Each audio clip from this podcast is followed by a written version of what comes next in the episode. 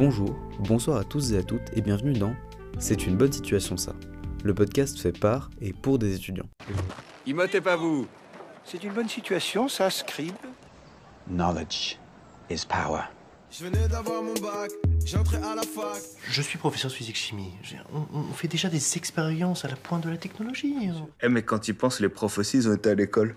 Mais vous savez, moi je crois pas qu'il y ait de bonnes ou de mauvaises situations. Bonjour à toutes et à tous, aujourd'hui on reçoit Colombine. Bonjour. Du coup je vais te laisser te présenter, donc tu nous dis euh, qui tu es, donc ton, le cursus dans lequel tu es actuellement, euh, si tu as une activité artistique, euh, sportive ou associative. Vas-y à toi. Ok, euh, du coup, je m'appelle Colombine, je suis en Master 2. C'est un Master 2 un peu spécial parce qu'en fait, c'est un Master à distance en collaboration avec l'école de journalisme, l'ESJ Lille et l'Université de Paris-Saclay. Donc, c'est un Master 2 de climat et médias. Donc, c'est euh, du journalisme euh, axé euh, environnement et climat plus précisément. Donc, c'est de la climatologie. Et comment est-ce que c'est traité dans les médias? Pourquoi est-ce que des climato-sceptiques existent encore aujourd'hui, malgré le fait que la science prédomine Ce genre de questions-là? Du coup, j'ai pas mal d'activités, je suis un peu hyperactive. Euh, associative, ouais, pas mal. J'étais impliquée donc dans le BDE de la Sorbonne jusque très récemment. Lequel? Before, jusque jusqu'il y a, il y a- il y a quelques temps. Euh, je suis investie aussi dans l'association Hermione Lafayette en tant que bénévole. Très stylé ça. C'est le truc du bateau là Ouais, c'est ça, c'est le bateau. J'ai été gabière en 2019, donc euh, matelot à bord de l'Hermione. D'accord, tu as été matelot? Ouais, ouais, ouais. Ah, C'est stylé. Et, euh, et je vais euh, régulièrement travailler sur le chantier. Voilà, voilà. Je suis impliquée aussi dans des associations sportives. spa- sportives Sportives. Dans l'association euh, sportive de, de ma ville, euh, de la section danse de ma ville. Donc voilà. Et euh, bientôt, projet en construction un peu fini, pas trop. Créé, pas trop avancé. Euh, donc de Kowabunga Studio. Donc la boîte de prod montée par un pote à, à Raphaël et moi qui s'appelle Célian. Ah, Qui est déjà oui, passé il ici, est en déjà plus. passé. Allez écouter son épisode, il était vraiment. C'est vrai Oui. Ouais. Bah, effectivement, ça fait beaucoup d'activités. Par rapport à... Alors, on a des questions précises, mais tu dis que tu fais du coup un master de... Donc, euh, en rapport avec euh, le climat, enfin, journalisme Ouais. et climat. Est-ce que t'as pas des... Comment dire Des lacunes, entre guillemets, sur le, la science en- sur le climat? Si. Et comment tu les rattrapes? Si, si, parce que moi j'ai vraiment un parcours axé lettres. J'avais fait donc un bac L, puis une licence de lettres, puis un master de lettres. Donc vraiment, j'ai pas fait de sciences depuis, euh, je sais pas, la seconde, un truc comme ça. Et encore, je crevais pas le plafond. Donc euh, j'avais un manque à ce niveau-là, mais du coup ça m'intéressait parce que euh, j'avais plus de maths, j'avais plus de sciences. Et en vrai, ça me manquait parce que c'est des sujets qui m'intéressent. J'étais pas très forte. Mais c'était quand même des sujets qui m'intéressent et je pense que si le système scolaire était euh, peut-être mieux foutu, j'aurais continué les sciences si ça tenait qu'à moi. Parce que c'est vrai que j'ai choisi les lettres parce que c'était le domaine qui m'intéressait le plus et dans lequel j'étais le plus douée, mais c'est pas pour autant que j'avais pas envie de faire de sciences. Donc j'étais contente d'intégrer ce cursus-là. Ouais, effectivement, j'ai plein de bases que j'ai pas forcément. Après, c'est vrai que comme c'est un parcours euh, de médias et une école de journalisme, on est quand même euh, essentiellement des étudiants à venir de lettres. Donc euh, je pense qu'ils ont adapté aussi leur formation en, fon- en fonction de ça et les cours sont, sont très clairs. Donc au final, ça va. Ça va, j'arrive à rattraper mon retard, mais euh, ouais, effectivement. Non, mais du coup, ouais, ils, vous, ils vous font euh, des matières de sciences pour rattraper votre euh, retard là-dessus. euh. Ouais, en fait, on a des cours sur la création de la planète. C'est-à-dire que pour comprendre comment fonctionne le climat, il faut comprendre comment a été créée la Terre, comment fonctionne euh, le gaz, euh, l'atmosphère, euh, toutes ces choses-là. Donc ouais, on a des cours, euh, on a des cours là-dessus. La terre qui est plate d'ailleurs. Elle est plate, elle est plate. En fait, peu de gens le savent, mais elle est plate et légèrement arrondie, un peu comme une crêpe. Ah ouais. Et elle, est- elle a 2021 ans du coup. C'est ça, 2021 et demi, mais bon, on fait plus les ennemis. Non, mais c'est bien d'être bien être au courant de- des choses. Faut être précis, faut être précis. Euh, du coup, tu parlais de ton, de ton cursus. Est-ce que tu peux revenir un peu sur ta licence et ton M1 Euh, du coup, j'ai fait euh, une licence de l'EMA, euh, donc lettres, éditions et médias audiovisuels. Pour tous ceux qui écoutent et qui veulent faire de l'audiovisuel, n'y allez pas. Ça n'a aucun rapport avec l'audiovisuel, vraiment aucun. C'est-à-dire que il y a plein de gens qui vont là-bas parce que putain, médias audiovisuels, trop bien, je vais faire du journalisme. En fait, le seul cours de médias que j'ai eu, c'était vraiment un cours d'écriture de scénario au deuxième semestre euh, de ma L3. C'est vraiment que des lettres et de la grammaire poussée. C'était bien quand même, mais c'était un peu trompeur.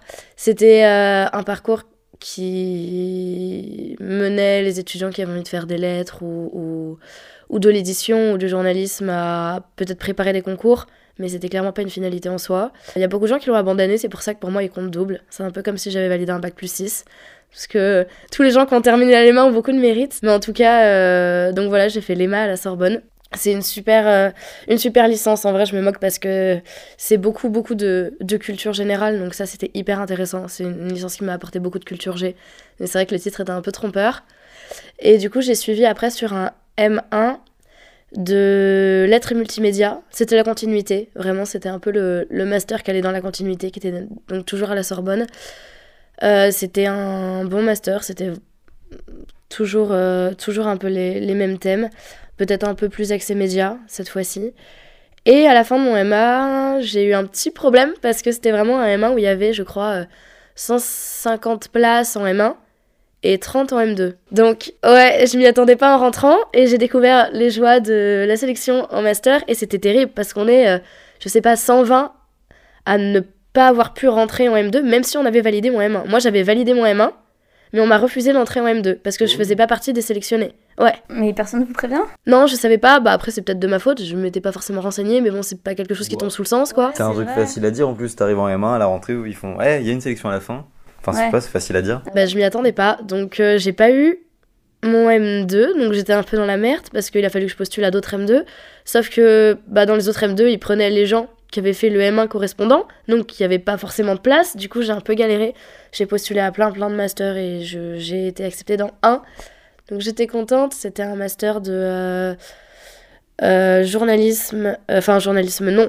En fait, information communication avec une spécialité santé et environnement à la Sorbonne Nouvelle. Donc c'est à ce moment-là que j'ai bifurqué un peu sur les sciences. Mais ça m'intéressait donc euh, j'étais, j'étais, j'étais pas mécontente. Ah, mais donc c'est ta troisième année en master? En fait c'est mon deuxième master 2.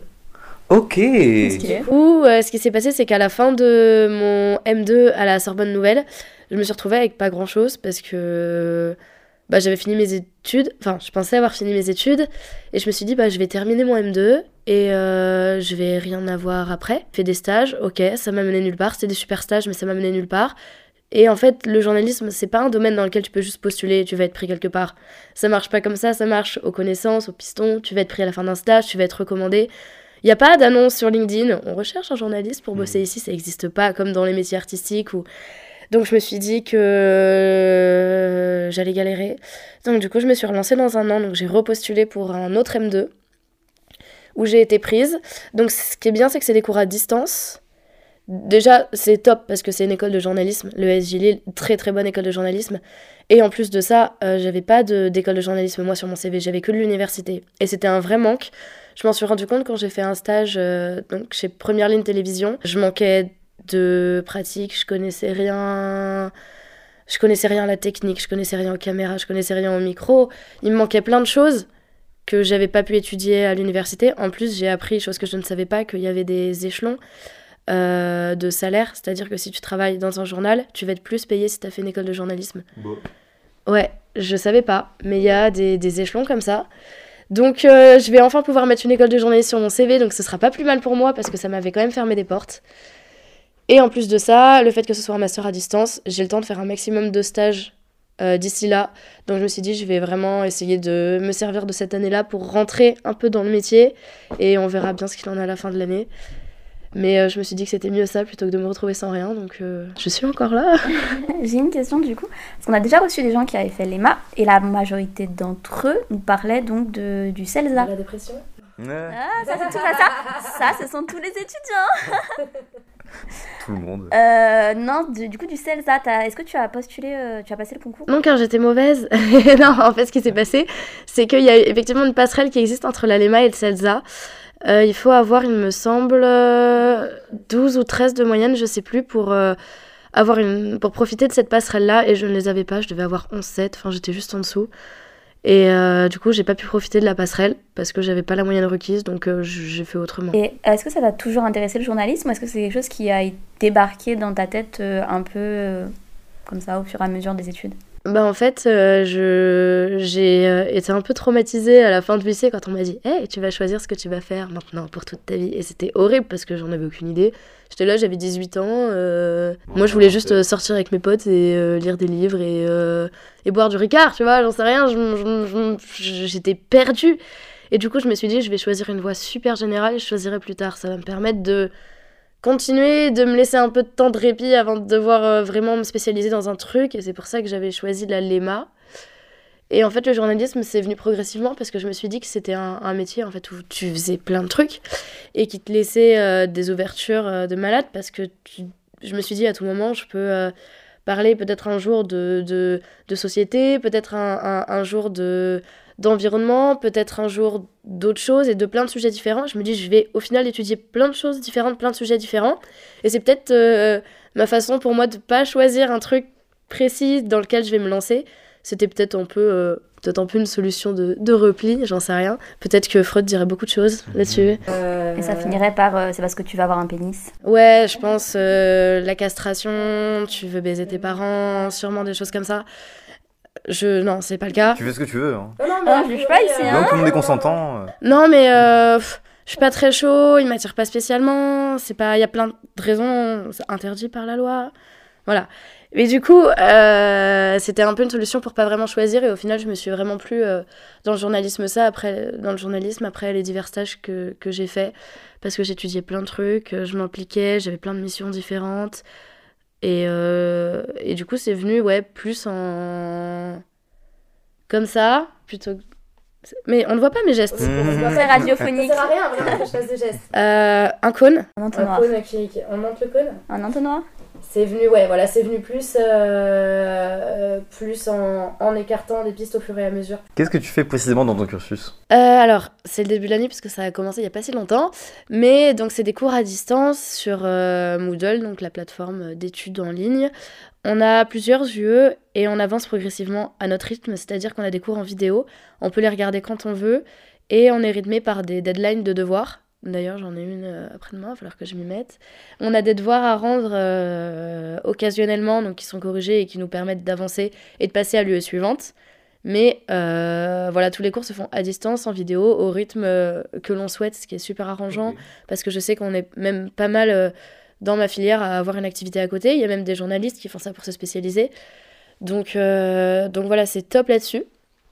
Donc pour l'instant, j'ai pas eu énormément de cours, mais euh, donc j'ai eu voilà eu un peu une remise à niveau sur ces sujets scientifiques-là. Donc le, comment est, est- est née la Terre, comment fonctionne euh, euh, tout ça, l'atmosphère, euh, pourquoi, du comment, du réchauffement, du froid? Et aussi comment est-ce que le climat est traité dans les médias, pourquoi est-ce qu'il y a encore des, des, des sceptiques, pourquoi est-ce qu'on leur donne autant la parole? Parce que c'est news. Comment ils mani- Voilà, euh, potentiellement. Comment est-ce qu'ils manipulent les médias? Comment est-ce qu'ils manipulent les chiffres Donc c'est euh, hyper intéressant euh, de ce point de vue-là. Alors qu'on sait que le grand spécialiste Donald Trump a dit que le réchauffement climatique, c'est juste une invention créée par les Chinois pour perturber l'économie américaine. Mais je pense qu'il avait raison. Il faut l'écouter. Non, mais il y a plein de gens quand ils disent plein de choses. Je crois que même Sarkozy, à une époque, il l'a dit. Mais il a, Euh, mais il y a pas longtemps, hein, il, a, il critiquait Greta Thunberg en disant qu'elle s'inquiétait pour rien. Oui, non, mais il est, il est, il est Ouais, spécial. il est écoute, spécial. écoute-le, il, il a la réponse. Il a nez. Mais euh, ouais, on a même vu que euh, voilà sur les plateaux de télévisuels, il y avait des débats en, fait entre des climato-sceptiques et des climatologues, alors que les climato-sceptiques n'y connaissent rien, ce n'est pas du tout leur métier. Donc voilà, on voit un peu comment est-ce que dans l'espace public on donne de la voix à tous ces gens-là. Et en termes d'horaire, t'as combien d'heures par semaine du coup? C'est un peu complexe parce que j'ai fait un stage les deux premiers mois de ma scolarité. Après, là, je travaille au centre de loisirs vu que c'est les vacances. Mais j'aurai plus de temps après. Donc, c'est vraiment hyper variable. Mais euh, je dois aller faire. euh, Normalement, je devrais bosser une, une heure euh, et demie tous les soirs pour bien faire, mais je le fais pas. Je pense qu'en vrai, je vais euh, aller bosser. Euh... Aller 4-5 heures dans mon week-end et un peu moins la semaine. Mais euh, c'est vraiment, euh, c'est vraiment juste moi. Après, on a euh, des, des, des cours, on va dire, obligatoires, basiques, et on a aussi plein de choses pour aller plus loin. Je le fais si j'ai le temps. Voilà, c'est très libre, donc ça, c'est super cool. Qu'est-ce que tu aimerais faire après ton cursus? Bah, ça va vraiment dépendre d'où j'en suis à la fin de l'année. J'ai pas du tout envie de me retrouver juste sans rien et de me lancer comme ça dans le vide parce que je sais que ça va être horrible. Euh, j'ai pas envie de, de faire des piges pendant 10 ans, j'ai pas envie de me mettre dans des galères sans nom. Donc euh, je pense que si jamais euh, tous mes stages, euh, toutes les relations que j'ai réussi à me construire au fil des années me mènent à quelque chose, tant mieux. J'irai les doigts les doigts croisés, les yeux fermés, un des deux. Et si vraiment j'ai rien, peut-être que effectivement je me relancerai sur un an pour refaire des stages. Ça craint un peu, mais euh, je sais que bon bah en tant qu'étudiant, malheureusement, euh, t'as plus trop le choix au bout d'un moment. Donc euh, je sais pas encore. Moi, dans l'idéal, j'aimerais bien trouver quelque chose dans l'investigation, dans le reportage. En fait, j'adore le travail de recherche. Donc faire ouais du reportage, que ce soit télévisuel ou, ou, ou radio ou écrit, j'ai pas spécialement de préférence. Mais voilà, des recherches, j'aime bien. Voilà. Est-ce que tu envisages de partir à l'étranger? Pour Enfin, pour euh, la suite de tes études ou... Bah pourquoi pas. Euh, j'ai pas de, de projet précis ou construit, mais euh, j'aimerais bien, pourquoi pas. C'est pas, enfin, c'est un truc. de toute façon, moi, j'aimerais bien bouger dans plein d'endroits et voir plein d'endroits différents et vivre dans plein d'endroits différents. Donc, donc ouais, ouais, je l'envisage. J'ai rien de prévu précis, mais de toute façon, c'est des métiers où on choisit jamais vraiment où est-ce qu'on travaille. Donc, j'imagine que ça viendra tout seul à un moment donné. Tu devrais être euh, journaliste pour un média, mais à l'étranger euh, et rester sur place. euh. Ouais, ça me dérangerait pas du tout. Euh, de toute façon, euh, hormis voilà, des, des pays, euh, des pays qui, qui font vraiment, vraiment pas envie, je suis fermée à rien. Euh, comment tu vois ton statut d'étudiant en France aujourd'hui en, 20 en 2021 En fait, c'est c'est- c'est- c'est- c'est terrible. C'est c'est top parce que les études sont, euh, sont gratuites aujourd'hui et, ça c'est génial, mais, euh, mais c'est pas du tout égalitaire parce qu'au final, euh, les gens qui vont le plus loin, c'est les gens qui vont dans des écoles payantes. Euh, le système de bourse, euh, c'est une catastrophe. Déjà, je trouve que le fait que ce soit basé sur le revenu des parents, c'est ridicule. Moi, j'ai plein de, de, de, potes qui s'entendent pas forcément avec leurs parents. Leurs parents leur donnent pas forcément d'argent et ils ont pas droit à la bourse parce que leurs parents gagnent trop, mais c'est pas pour autant que les parents leur fi- les financent, donc ils sont en galère. Euh, Moi-même, mes parents euh, gagnent suffisamment d'argent, sauf que euh, ils ont plein, plein de choses à payer, ils ont beaucoup de choses à rembourser, donc ils ne peuvent pas m'en donner non plus. Enfin, c'est vraiment ridicule de faire ça. Et aussi, euh, si, parce que du coup, ça, c'est récent dans ma vie, mais putain, payer les stagiaires, quoi. C'est Hmm. abusé, c'est abusé. J'ai un bac plus 5, deuxième bac plus 5, et j'en suis encore à faire des stages gratuits de deux mois où tu te fais littéralement exploiter. Et en fait, c'était un enfer parce que j'avais donc mes cours à distance qui me demandent quand même du temps. J'avais un stage à temps plein, et temps plein, ils respectaient pas les 35 heures, donc c'était même plus qu'un temps plein, où j'étais pas payée. Donc j'avais déjà ce temps plein, plus mes cours à distance, ça me prenait du temps. Sauf que comme j'étais pas payée, j'étais en galère. Donc j'avais en plus un job étudiant. Parce que sinon j'avais juste pas d'argent. Donc je cumulais un temps plein, un job étudiant et des cours. Et c'était horrible. Là ça vient de se terminer, mais j'en pouvais plus. J'étais, j'étais à bout. Mais j'étais vraiment à bout. J'étais en stage dans une boîte de. dans une agence de presse. Et euh, c'est chez. Donc en fait c'est une agence de presse de mode de luxe. Euh, à la base, c'est pas du tout mon domaine, mais euh, j'aimais bien la mode et euh, je me suis dit peut-être que ce sera. En fait, après un peu toutes ces galères à trouver des choses dans le journalisme, je me suis dit je vais voir ce que ça donne du côté de la presse, type attaché de presse, ces choses-là. Peut-être que peut-être que voilà, ça gagne mieux, c'est moins galère, c'est moins précaire, on va voir. Donc j'ai eu l'occasion de faire ce, stage, qui était un stage d'attaché de presse, donc dans une agence de presse de mode. Et euh, vraiment, tous les clichés qu'on a sur le, mode, le monde de la mode sont vrais. Euh, tu te fais exploiter, on te traite comme de la merde. Euh, vraiment, on, te chie dessus, hein. vraiment, vraiment.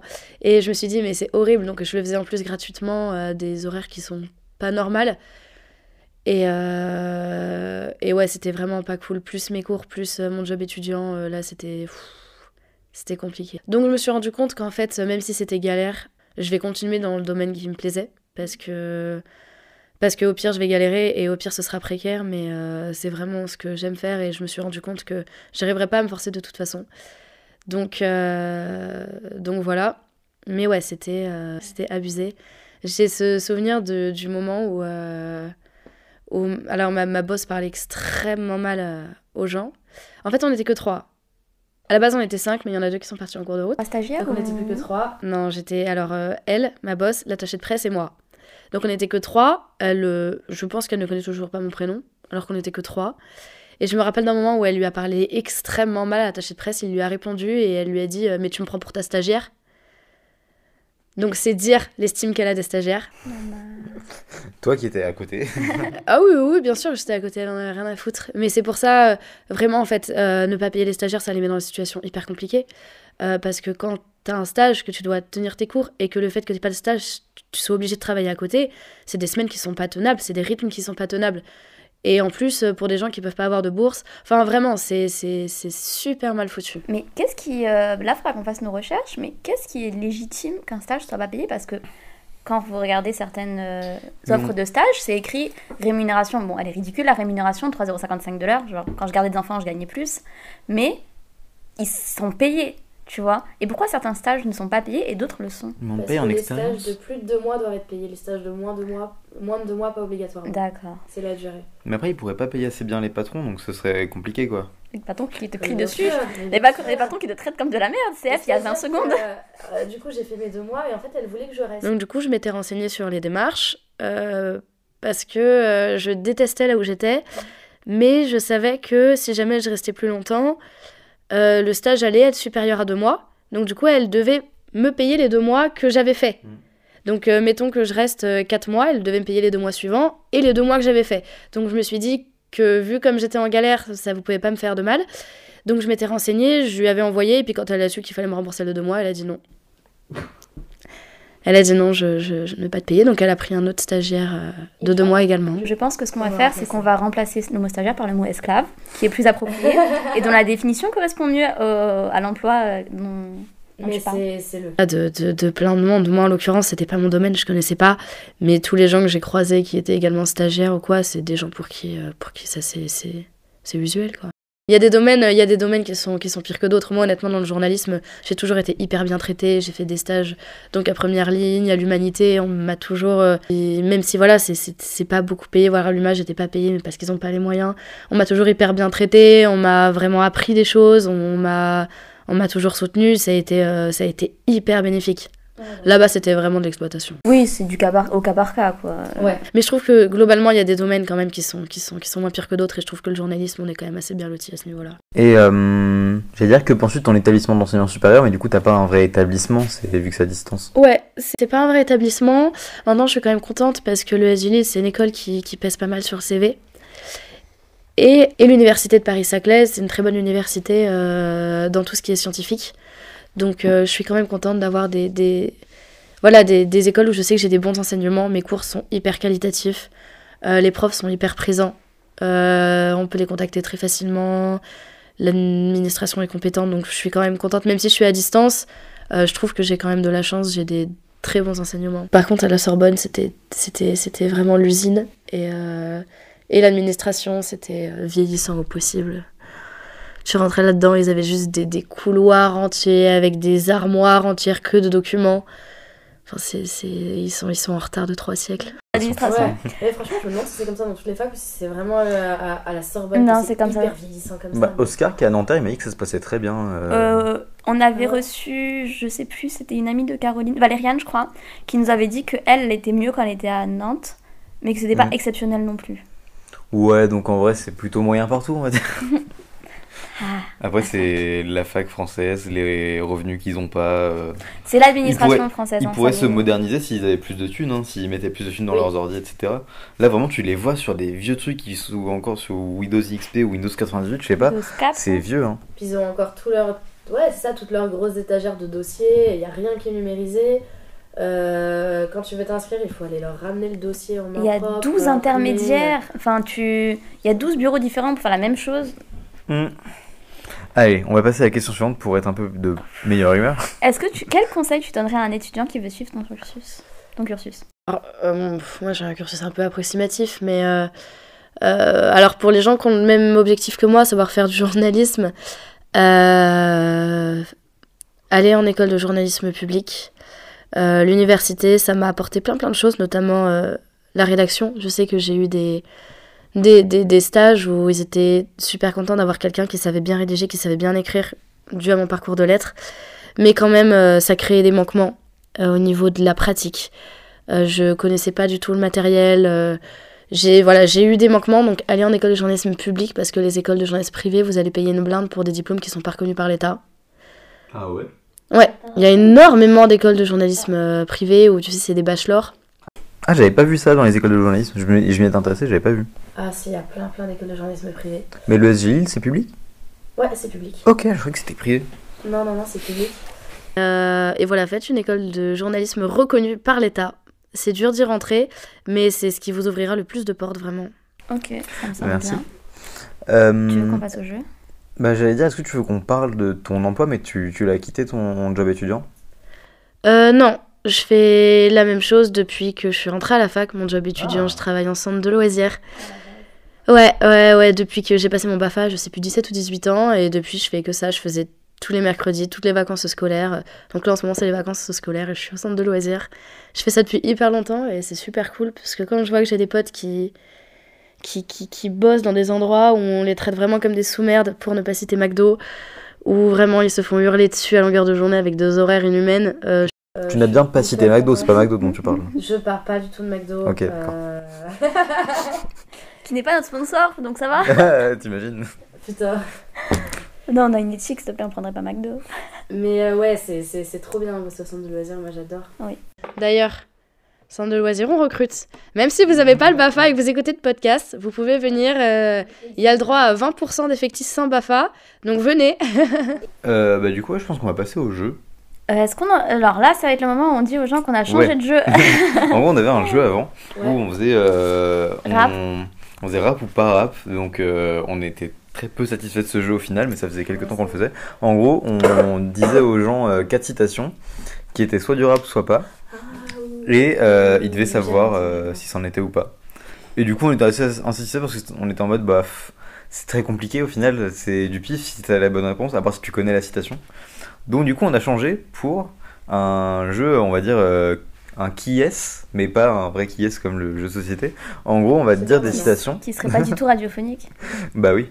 Et du coup, on, on va te dire euh, quatre citations et tu vas devoir retourner, retrouver la personne qui a fait ces citations. Alors, Oh putain, c'est Ça- ou pas forcément Non, non, Non, sachant qu'on l'a fait en fonction des de personnes. toi, voilà, on a ouais. ciblé les gens qu'on invite en fait. On a, on a ciblé avec ce qu'on a pu. Ouais. Alors, juste, je rappelle aux gens. Comme ça, si je suis mauvaise, tout le monde que j'ai aucune culture. Exact. c'est parfait. Dé- Ça s'appelle- ça s'appelle Détruisons nos invités. Voilà. Ah, je fais moi. Euh, je précise juste pour les auditeurs qu'on est en train de se chercher sur ce- ces nouveaux Oui. jeux. Donc il y aura peut-être des trucs qui vont pas se ressembler d'un épisode à l'autre jusqu'à ce qu'on ait euh, plus ou moins euh, une stabilité euh, effective. Voilà, il y a des choses qui changent. Le fait qu'on soit incapable, ça, ça change pas. Euh, voilà, donc euh, d'un épisode à l'autre, il y aura peut-être des changements, des modifications, des... voire on va peut-être complètement changer de jeu dans deux épisodes. Oui. Voilà. Euh, voilà. Donc. euh, Attends, je l'ai, je l'ai, je l'ai. C'est bien, donc si c'est éclaté, c'est, c'est vraiment moi le crash test. Ex-. Non, il y aura celui d'après ça. aussi, Ah, t'inquiète. parfait. non, Ah, non, mais mais- Gisèle, la regarde. Donc du coup, on le fait à chaque fois avec les informations qu'on a sur les gens à peu près. Euh, donc euh, t'es censé retrouver après en soi si elle trouve rien du tout, peut-être que pour pas l'humilier, on peut juste le couper. donc du coup, vas-y, euh, à toi Anaïs. Collectionner, c'est être capable de vivre de son passé. C'est beau. Tout le malheur des hommes vient de l'espérance. T'as t'as une idée de qui c'est ou pas? Non. Sachant que c'est la même personne. En fait, les quatre Ouais. phrases viennent de la même, per- viennent de la même personne. Donc là, j'en ai, Super. là, j'en ai dit deux. à toi, Raphaël. Créer, c'est vivre deux fois. Ah, c'est ça, je sais. C'est qui? Je sais pas, mais je connais. On va voir si t'es avec la quatrième. Un homme est plus un homme par les choses qu'il tait que par celles qu'il dit. mais je sais pas, alors que. pff, La troisième, je sais que je la connais, je sais que je l'ai déjà entendue. Est-ce que vous pouvez les redire?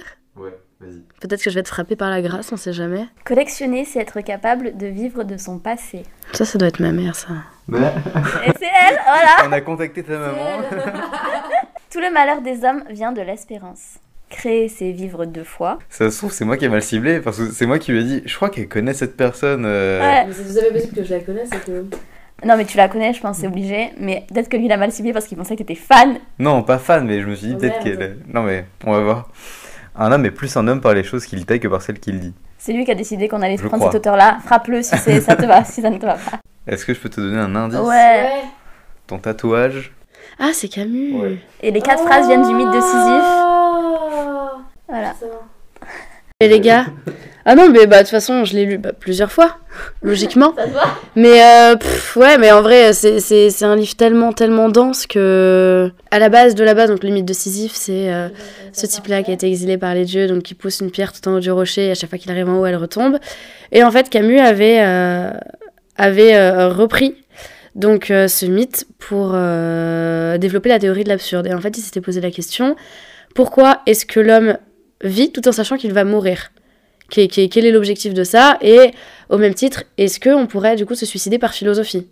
De dire, euh, bah, de toute façon, euh, euh, tout ne sert à rien, donc je me tue, puisque ça n'a aucun sens. Donc il avait développé la théorie de l'absurde.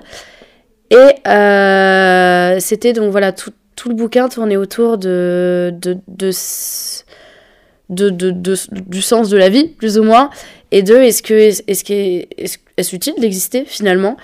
Et il en était arrivé à la conclusion que euh, le moment où, où Sisyphe euh, descend de la montagne, et où il a euh, toute la vue sur la vallée, et qui pouvait profiter en fait de cet instant-là, c'était le moment où Sisyphe était heureux. Et du coup, effectivement, bah, c'est des phrases qui, qui viennent du livre, mais ouais, c'est un livre qui est tellement dense et que. Ouais, j'aurais pas été capable, je crois, de, de retrouver. C'est pas, c'est pas, c'est pas contre toi, on teste le jeu, donc il y a Mhm. moyen que. Non, mais vraiment, genre, je veux dire, je l'ai tatoué, donc c'est un peu humiliant quand même. Non, mais par contre, du coup, je trouve que la phrase qui rentre le plus en résonance avec ça, c'est euh, Tout le malheur des hommes vient de Oui. l'espérance. oui, oui. Mais tu sais pourquoi Ouais. je l'ai prise? Parce qu'une de mes phrases préférées dans la vie, c'est euh, L'espérance fait plus de dupes que l'habilité. Du, de, Duc de, de Duc de Vauvenargues. Et je Mhm. trouve cette phrase tellement vraie. Après, il y a Youssoufa qui a dit euh, Je sais pas si l'espoir fait vivre, mais moi il m'empêche de mourir.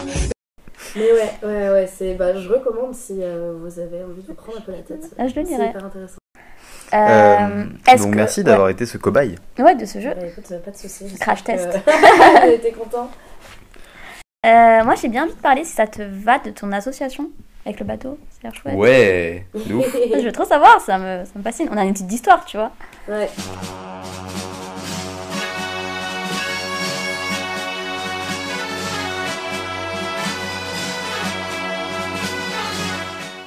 Euh, du coup, c'est. euh, Je vais faire un petit point historique pour les gens qui connaissent pas parce qu'il y a tant de gens qui connaissent pas alors que c'est trop bien. C'est à la base l'Hermione, c'est le bateau qui avait emmené euh, Lafayette aux États-Unis au XVIIIe siècle pour annoncer aux Américains qu'ils avaient le soutien de la France dans leur guerre d'indépendance. Et donc ça a été un- une frégate qui a été construite pour l'occasion et voilà qui avait emmené Lafayette jusqu'aux États-Unis, qui a continué de naviguer après, qui s'était finalement échoué quelques années plus tard. Et il y a une bande un peu de, de, zinzin à l'époque, vraiment, c'était- ça, les gens les voyaient comme ça, qui se sont dit, hé les gars, venez, on va reconstruire le bateau comme à l'époque, avec les techniques d'époque et tout.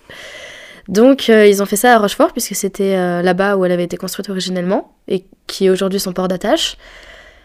Euh, ils ont reconstruit le bateau, ça a mis très très très longtemps, ça a mis 14 ans. Euh, ils ont commencé en 97. Euh, ça a mis beaucoup de temps pour plein de raisons parce qu'ils n'avaient pas d'argent, donc en fait ils étaient financés seulement par euh, les gens qui venaient visiter le chantier en construction, trouver du bois qui soit pas, enfin trou- trouver du bois comme ça en grande quantité, c'était compliqué aussi parce qu'aujourd'hui les bateaux ils sont plus fabriqués comme ça, retrouver les plans, refaire un peu comme à l'époque, essayer de reconstruire, ça, a pris énormément de temps. Et il a été fini donc en 2014, il a fait ses premiers essais en mer. Il y a plein de gens qui disaient mais euh, jamais de la vie en fait il va, il va naviguer votre truc, il va, il va couler fort. Et euh, il a flotté. Il a, il, a, il, a, il a bien flotté à tel point qu'ils sont partis en 2015. Ils ont refait le trajet originel jusqu'aux États-Unis, comme à l'époque. Et euh, ils ont réussi, ils ont eu des frayeurs, mais ils l'ont fait. Et ils sont arrivés aux États-Unis en 2015. Et depuis, il y a eu quatre, euh, quatre expéditions. Donc celle de, celle de 2015. Euh, L'année suivante, une petite expédition euh, à Brest. L'année encore après, une grosse expédition en Méditerranée. Et l'année d'après, une plus petite dans les grands ports de France pour euh, l'anniversaire du débarquement. Et moi, j'ai participé à celle-là, donc j'avais visité l'Hermione quand j'étais en vacances à La Rochelle. Et j'avais adoré. Je me suis dit, mais c'est trop bien, moi j'ai toujours voulu faire un truc comme ça. Et pendant ma visite guidée, j'ai appris que c'était des bénévoles qui étaient sur le bateau, qui travaillaient sur le chantier et qui, qui naviguaient, parce qu'en fait, c'est pas une entreprise, c'est une association. Et donc, du coup, en tant qu'association, ils ont, ils ont pas d'argent. Et donc, c'est il y a des professionnels, les marins professionnels, il y en a quelques-uns sur le bateau. Euh, les chefs de tiers, donc le commandant, euh, tous les tous les maîtres, euh, maître charpentier, maître coq et compagnie. Euh, tout ça, c'est des professionnels, mais les autres sont des sont des comment Sont des bénévoles. Donc je me suis dit bah franchement c'est parti. J'ai attendu le prochain la prochaine phase de recrutement. Et dès qu'ils ont annoncé qu'ils recrutaient des gens, j'ai postulé direct et euh, j'ai été euh, invitée à venir euh, à Rochefort pour faire un test d'ascension et un entretien avec le commandant. Donc j'ai fait mon entretien, j'ai fait mon test d'ascension qui consistait à monter tout en haut du mât pour voir si un t'as pas le vertige et deux si t'es en capacité physique de le faire parce que c'est pas euh, une petite échelle tranquille et tout, c'est des hauts bancs donc c'est un peu complexe. Donc j'ai eu la force physique de faire, j'ai pas eu le vertige et j'ai été prise à l'issue de ça. Donc j'ai été formée, donc c'est une formation qui est payante parce qu'il faut payer ben les formateurs, il faut payer le logement sur place, la bouffe, tout ça. Donc euh, j'ai eu un peu de mal à trouver cet argent-là, mais, euh, mais j'ai réussi à trouver cet argent-là donc j'ai payé la formation.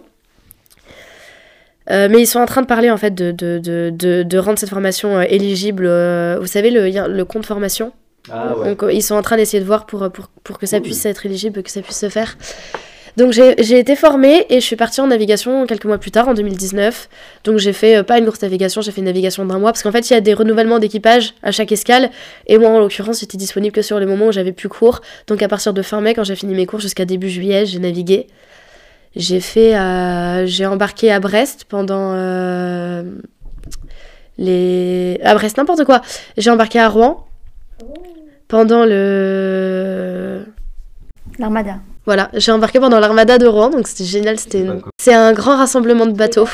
Tous les 4 ans, un grand rassemblement, une grosse fête, et c'est trop bien. Donc j'ai embarqué pendant l'armada de Rouen, puis j'ai fait Honfleur, Brest et le retour à Rochefort. Et euh, c'était c'était trop bien. J'attends la prochaine navigation avec impatience, qui aurait dû avoir lieu l'an dernier, mais à cause du Covid, qui a été reporté euh, normalement, qui est prévu pour cette année. Mais euh, il y a euh, des petites complications, puisqu'il y a une avarie qui a été découverte dans la coque. Donc du coup, euh, il va y avoir des gros travaux à faire euh, sur la coque avant de pouvoir repartir, donc ça va être sûrement repoussé encore un peu. Et voilà, et moi je vais régulièrement aller sur le chantier, c'est aussi des bénévoles sur le chantier qui sont pas forcément... euh, qui naviguent pas forcément, hein, qui sont juste des bénévoles comme ça. On peut aller travailler sur le chantier, donc pour faire euh, des réparations, pour faire de la peinture, pour faire du goudron, pour faire euh, tous les travaux d'entretien euh, qu'il y a à faire sur le bateau, et on est logé, nourri sur place. Donc s'il y a des gens que ça intéresse, également, venez. Ah, génial. C'est trop bien. C'est pour ça que je tiens ce podcast, tu vois, c'est pour découvrir des gens comme ça. Tu sais que quand je lui ai dit que t'étais hyper intéressante et que je voulais trop que tu viennes, je, t'ai- je lui ai dit notamment pour ça euh, et euh, pour, euh, pour tes stages qui sont trop intéressants. euh. Ouais. Parce que tes masters, je les connaissais pas si bien et la LEMA, on avait déjà eu des gens qui en avaient parlé. Mais en plus, t'as as eu des expériences trop cool Mais avec tout ça. Bah, en fait, moi déjà, enfin, j'ai fait un stage trop trop bien. C'était euh, chez euh, Première Ligne Télévision. Ouais. En fait, j'étais affiliée à Cache Investigation. Ouh. Et c'était. Euh, T'as rencontré Lise Lucet C'était 4 mois. Et elle est, euh, elle, est, elle est géniale. Elle est comme dans la vraie vie que, Que dans, sur- dans l'émission. que, que dans l'émission. Et euh, c'était donc pendant 4 mois, de mars à juin, là, cette année. Et j'ai trouvé ce stage grâce à l'UMA. En fait, j'étais au journal. J'ai trouvé, j'avais réussi à trouver un stage d'un mois. C'était mon tout premier stage. Et pendant ce mois à l'humanité, on avait besoin de quelqu'un qui aille euh, chez Cache Investigation pour regarder le Cache Investigation qui allait sortir et pour en parler dans le journal. Pour euh, faire la pub, euh, il faut que vous regardiez ça, etc. Donc j'avais envie d'y aller. Donc j'avais demandé, parce que j'adorais cette émission et je voulais trop y aller.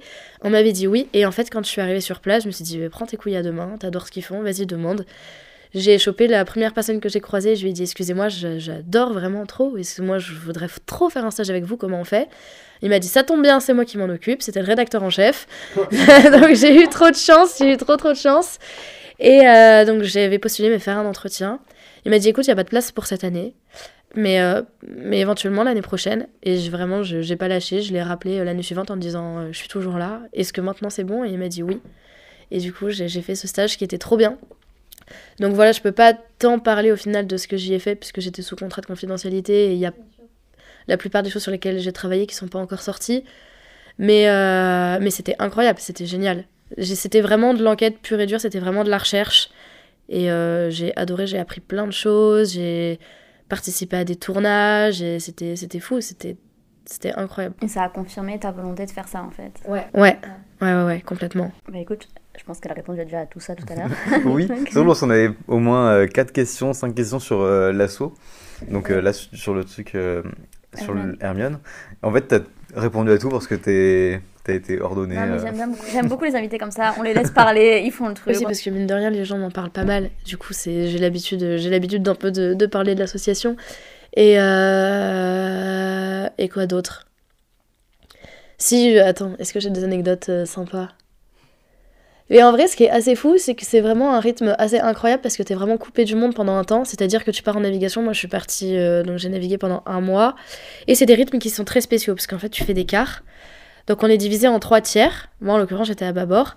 Donc il y a un tiers qui fait 8h midi, 20h minuit. Un tiers qui fait midi, 16h, minuit, 4h.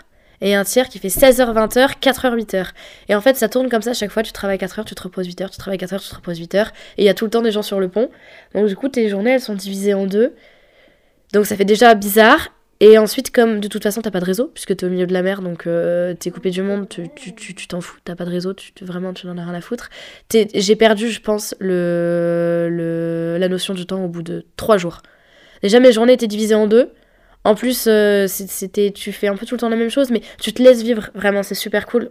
Tu te laisses vraiment vivre. De toute façon, t'as rien d'autre à t'occuper que t'écarts quand tu travailles, et le reste du temps, tu fais ta vie, tu joues, tu lis, tu... j'ai appris à coudre le cuir, enfin, c'était trop bien. Et euh, j'ai perdu, je pense, la notion du temps très très vite, et c'était incroyable parce que t'es vraiment coupé du monde, t'es là avec les mêmes personnes tout le temps. Vous vivez hyper entassés parce que euh, t'es euh, comme à l'époque, euh, ils ont reconstruit le truc comme à l'époque, donc t'es dans la cale, vous êtes tous ensemble, il n'y a pas de cabine ou je sais pas quoi, sauf pour le commandant. Mais bon. Vous êtes un hamac ou vous êtes un. Il y a les deux. En fait, il y a des bannettes, donc ces espèces de tout petits lits superposés avec des petits rideaux. Donc c'est trop bien parce que t'as de l'intimité. C'est un endroit où, où t'as un peu d'intimité. Donc moi j'aimais trop. Et à côté des bannettes, t'as des bacs dans lesquels tu peux ranger tes affaires. Et au-dessus des bacs, il y a des hamacs. Donc il y avait les gens qui avaient des bannettes et les gens qui avaient des hamacs. Mais l'avantage du hamac, c'est que ça suit le mouvement du bateau. Donc potentiellement, quand ça bouge beaucoup, t'as pas envie de vomir la nuit. Donc il y avait deux teams. La team manette, la team hamac. Il y a des arrangements qui sont faits. Et euh, ouais, c'est fou parce que du coup, tu, tu t'es- c'est, c'est hyper, euh, hyper spécial l'ambiance dans un équipage. Tous les gens sont très liés. Les relations vont hyper vite. Tout le monde. euh, Couche à droite à gauche. Non, c'est faux. De toute façon, il n'y a pas d'intimité. J'ai demandé justement sur l'intimité, comment vous faites pour la douche? Euh, si, on a quand même des douches et des toilettes parce que même s'ils ont fait le truc comme à l'époque, euh, on- ils ont quand même modernisé un peu. Donc on a des sanitaires, on a des douches, des toilettes. Après, bah, on a quand même euh, pas, on a des réserves d'eau limitées. Donc faut pas prendre des douches de 3 heures en fait. Tu te speed et t'en prends pas tous les jours. Donc après, de toute façon, tout le monde se mélange, tout le monde pue, donc on s'en fout. Donc faut quand même euh, être hyper économe sur l'eau. Et voilà, les choses aussi qui ont été modernisées, c'est qu'on a quand même une salle des machines, on a des moteurs de secours. Parce qu'il fallait quand même se plier à la réglementation. on peut, on peut pas. Ouais, il y a des normes, donc. euh, on est à la voile euh, au maximum du maximum et on met en route les moteurs que quand il n'y a pas le choix. Donc quand on remonte des fleuves et qu'il n'y a pas le vent par exemple, ou quand tu te retrouves au milieu de la mer, qu'il y a une tempête que- qui arrive et que tu te dis bon bah on va peut-être bouger hein. Moi qui Euh, croyais qu'il vous Ah. faisait pagayer. Ah, je suis déçue. Et non, et non, ce serait marrant ceci dit. Non, ça serait Elle aurait été en stage, elle aurait. Et il y a des gens exacts qui vous fouettent comme ça. Mais non. Mais ouais, c'est assez fou. Ah bah chouette. Euh, Qu'est-ce qu'on fait maintenant?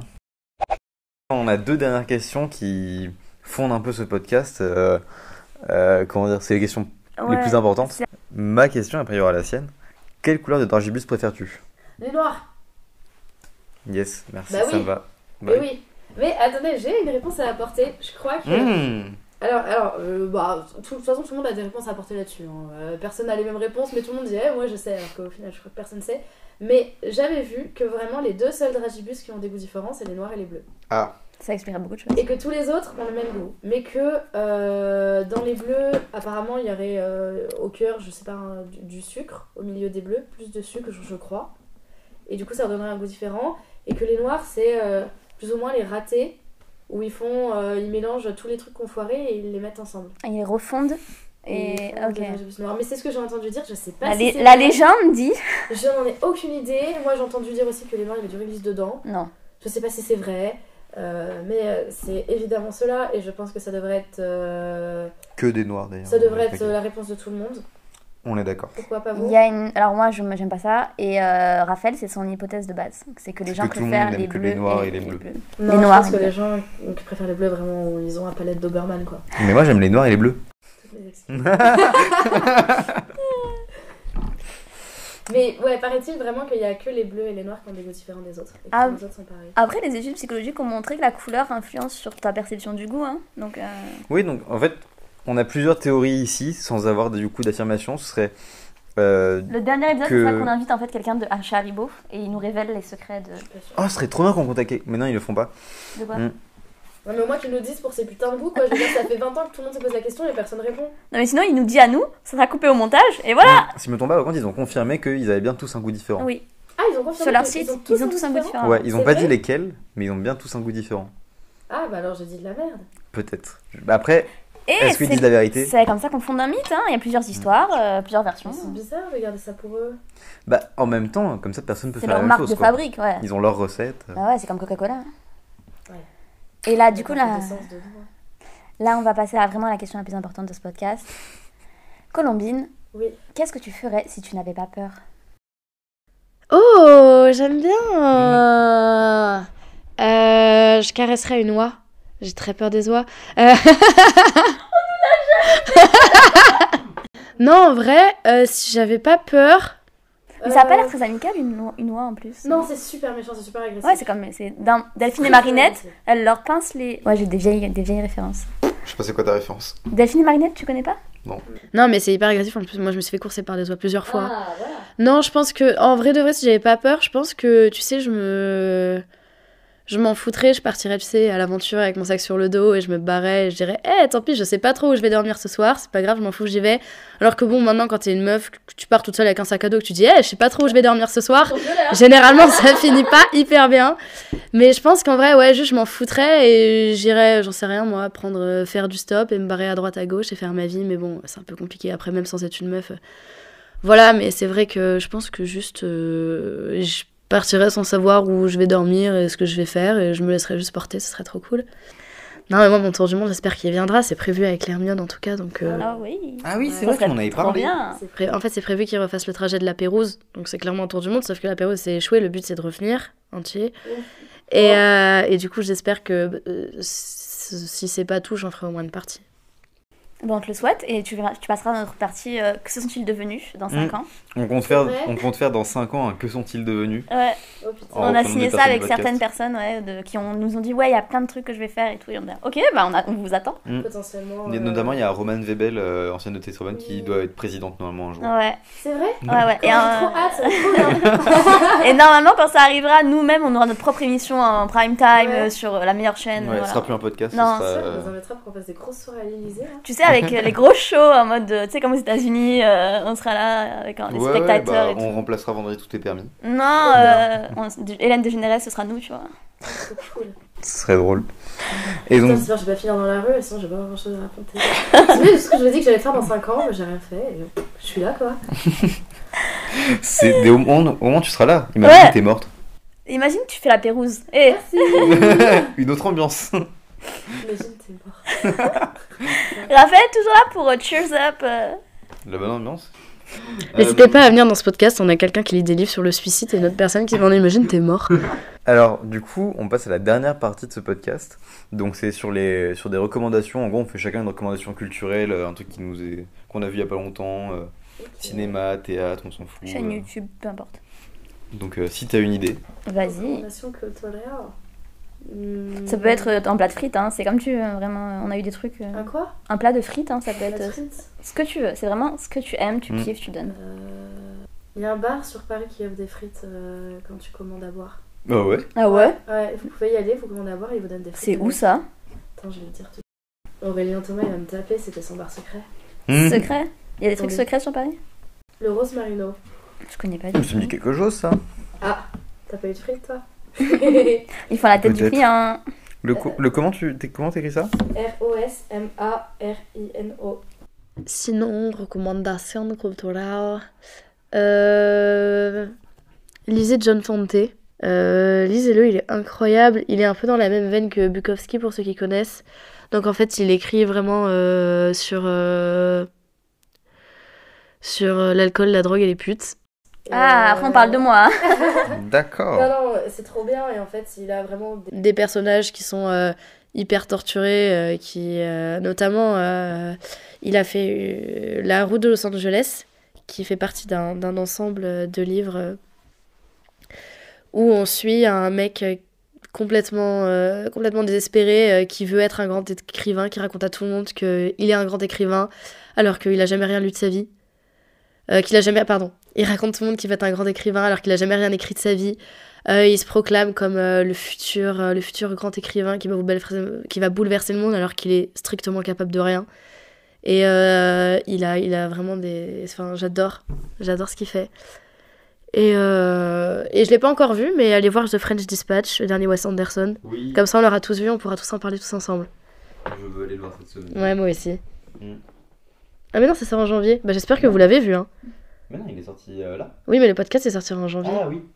Ah, c'est mieux que toi. Mais du coup, euh, j'espère que vous l'avez vu. Si ce n'est pas le cas, euh, allez le voir, vous nous direz. Est-ce qu'il était bien? Je ne sais pas. Je pense que oui. Peut-être. Toi, tu nous conseilles quoi? Euh, moi, le docu sur Orelsan, je sais pas si tu l'as vu. je l'ai pas vu, mais j'ai trop envie de le voir. Bah, il est excellent. Il est à la fin, je savais pas pourquoi, mais j'avais les larmes. Euh, j'avais pas les larmes, mais j'ai failli pleurer. Parce que t'es un, Ah ouais. toi, t'es un, t'es un vrai mec. non, j'ai pas pleuré. J'avais les larmes aux yeux à la limite. Il y mais, il euh, avait des poussières, Ouais, il y avait voilà. une poussière dans mon œil, du coup j'ai un peu gratté, voilà. Mais non, franchement, il est trop bien.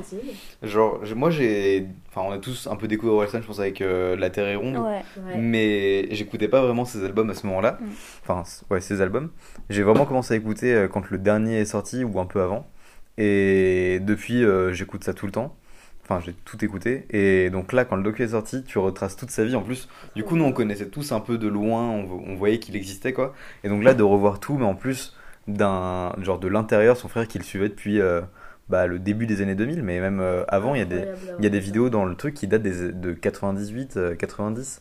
C'est énorme. Ouais, ouais. C'est vraiment Ouais, très malin de sa part d'avoir fait ça. Parce que, bon, il aurait pas percé, ça aurait été un peu triste. Mais là, Bah non, même Ça pas. va, d'avoir fait ça, ça m'a fait des beaux souvenirs. ouais, c'est Bah, ça. même s'il avait pas percé, au final, c'est genre, il retrace même pas que la vie d'Orelsan, mais c'est toute une époque qui, qui, Mm, mm, mm. qui retranscrit. Enfin, c'est vraiment énorme. C'est trop bien. Ouais. Ouais. J'ai hâte de le regarder. Et le gars, enfin, qui va sortir là d'ailleurs. Mmh, on que- comm- on j'ai attend commandé le mien. C'est vrai, Ouais. putain, moi j'ai voulu, j'étais hier sur mon téléphone, tu sais, je voulais l'exemplaire dédicacé. Ouais, bah ouais, ouais. J'ai pas réussi à l'avoir. Moi non plus. T'as vu qu'il se revend déjà à 10 000 balles? Oh là là là Ouais. là il y, a des- là. il y a vraiment plein de gens qui ont mis des bots sur le site juste pour pouvoir avoir des exemplaires pour pouvoir les revendre euh, hyper cher. Bah écoute, moi j'ai essayé de l'avoir, j'ai pas réussi. Moi non plus. Tant pis. Mais du coup, j'en ai Ça, commandé un quand même, c'est pas grave. on a quand même. Ouais. J'ai j'ai trop hâte qu'ils sortent. Mais en Eh fait, ben- euh, c'est super con parce que j'ai envie d'en commander un et après j'ai- je je fais mais putain, j'ai plus rien pour lire des CD. C'est ça le problème aujourd'hui. J'ai rien pour lire un CD. Ouais, c'est vrai. T'as quoi pour lire un CD Moi j'ai une euh, j'ai un lecteur euh, un Genre, lecteur DVD ouais. que je peux brancher à mon à mon ordi. Donc euh, mais pas pour le lire euh, sur moi. Mais sinon dans ma voiture, je crois que j'ai un lecteur de CD mais je suis même pas sûr. Putain, c'est terrible. Ouais. C'est fou qu'on fasse encore autant de CD alors que. Mais maintenant, ils cumulent les, les trucs, les trucs en streaming aussi pour les prix, prix de la musique, les victoires de la musique et tout, les trucs. euh, Ouais, pour les streams, ils Ouais. cumulent aussi avec euh, Ouais. Deezer tout ça. Mais en vrai euh, les, les CD, je sais pas. Je pense que c'est une industrie comme le DVD qui est un peu euh, Bah, c'est libre. mort, mais exactement, tu gardes pour euh, l'objet en Ah ouais, fait. moi c'est ça, hein. moi c'est vraiment juste pour l'objet. J'aime pas le fait que tout soit en ligne et que tu pas euh, que t'aies pas ton exemplaire à toi. Genre demain Netflix il décide de supprimer euh, tel film, si tu l'as pas en DVD, tu l'as juste plus. Ouais. Ça me Ah ouais. j'aime pas. Genre peur bah, bah, moi j'ai trop peur de ce truc là. T'as hum, t'as Disney, ils ont publié de d'anciens films sur leur plateforme qui sont pas du tout en DVD, enfin il y a peut-être des gens qui les ont encore, mais ils les ont modifiés parce que euh, c'est plus en accord avec leurs mœurs maintenant ou des trucs comme ça. Putain, je savais pas. Et donc du coup, bah si t'as pas l'exemplaire original, t'as pas ce qu'ils avaient dedans à la base. Et donc là c'est pour des petits trucs, genre ils ont rajouté des effets spéciaux pour euh, cacher le cul d'une actrice qui se voyait à l'image dans un film. Ah ouais. Donc Disney ils ont allongé culs cheveux. En fait ils ont, veux dire, euh, Disney a filmé des culs. ils Il y a une ont- version ils ont, de ils ont fait des cheveux plus longs. Ah. Mais donc du coup tu dis s'ils modifient ça, ils peuvent tout Et modifier. du Oui. coup, si t'as pas le DVD, tu peux pas voir le cul quoi. Non c'est ça. C'est une aberration, une, aberration. Putain, j'espère que t'as chopé le DVD. Bah je peux le DVD direct. Et toi Anaïs, qu'est-ce que tu recommandes du coup? Euh, moi, je vous commande, je vous, je vous commande, non, je ne commande pas. Je vous recommande un podcast. Ça fait longtemps que j'avais pas fait ça. Le mien. Euh, une sacrée paire de verres. De quoi ça parle? C'est une nana qui, euh, chaque épisode, va vous faire le portrait d'une euh, femme incroyable de l'histoire, qui est incroyable pour des raisons diverses et variées. Soit c'est une scientifique, une meuf euh, euh, dans l'art, euh, dans la politique, euh, qui est morte ou qui est vivante, mais qui n'est pas assez mise en valeur parce que c'est une meuf. Voilà, et que l'histoire a effacé les meufs. Donc, euh, allez écouter, c'est bien, ça vous donne de la culture générale et ça vous fait, ça vous fait connaître d'autres artistes et d'autres scientifiques que Marie Curie ou Elisabeth Vigée-Lebrun. Voilà Je la connais déjà pas. C'est très triste. Va écouter ce podcast. Voilà. Bah, du coup, c'est Bah, la fin de cet épisode. Ouais. Euh, mention spéciale parce que c'est un truc que je regarde. Euh, je remercie les gens qui regardent nos stories, qui like les posts, qui repartagent. Juliane, je t'aime. Euh, je tiens vraiment à vous remercier. Vous êtes du sucre glace sur mes biscuits de ma vie. Merci beaucoup. On remercie Colombine d'être venue parce que ça a été un épisode hyper chouette. Mm. Ça nous a fait plaisir de te recevoir. Ouh, on peut remettre sympa. des applaudissements Oui. montage, s'il te plaît. On remercie Nico à la technique. Ouais Sébastien, euh, community manager. Super. Bah merci à tous et à la semaine prochaine. On vous aime, on vous estime et on, dit à la- on vous dit à la semaine prochaine. Moi, je fais Bye toujours coucou comme ça avec maman, mais personne ne le voit. On vous remercie d'avoir écouté cet épisode. Vous aurez tous les liens de ce qui a été abordé dans la barre d'infos ou sur la page du podcast. Ce podcast est rendu possible grâce à la contribution de la Maison des initiatives étudiantes, du soutien de la mairie de Paris et de la faculté de la Sorbonne. Merci.